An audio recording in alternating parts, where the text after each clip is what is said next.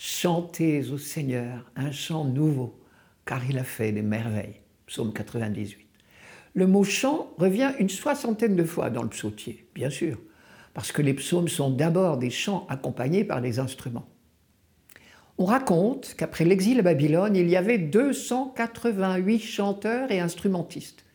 Et dans certains psaumes, on devine très facilement une structure alternée, faite pour être chantée par deux chœurs. Ou bien dans le psaume 135-136, qui répète à chaque phrase Car éternel est son amour. On peut supposer qu'un chœur chantait la première partie du verset et un autre chœur répétait le refrain avec la foule. Par exemple, premier chœur Rendez grâce au Seigneur car il est bon. Deuxième chœur Car éternel est son amour. Premier chœur Rendez grâce au Seigneur, le Dieu des dieux. Deuxième chœur Car éternel est son amour. Et ainsi de suite. On raconte aussi que la princesse égyptienne, fille de Pharaon, que le roi Salomon épousa, apporta dans ses bagages à Jérusalem mille sortes d'instruments de musique. Mille, vraiment, nous ne le saurons jamais. Les noms de ces instruments nous sont connus grâce au psaume 150.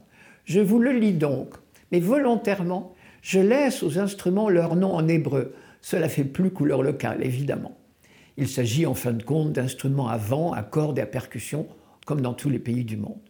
Voici donc le psaume 150, c'est-à-dire le tout dernier du psautier. Il termine le psautier en beauté, comme une symphonie.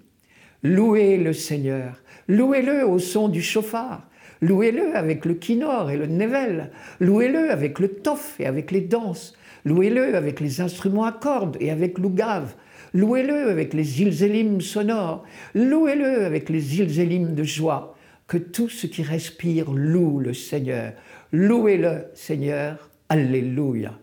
Et bien sûr, le psaume tout entier termine sur le mot Alléluia, ce qui ne vous étonnera pas.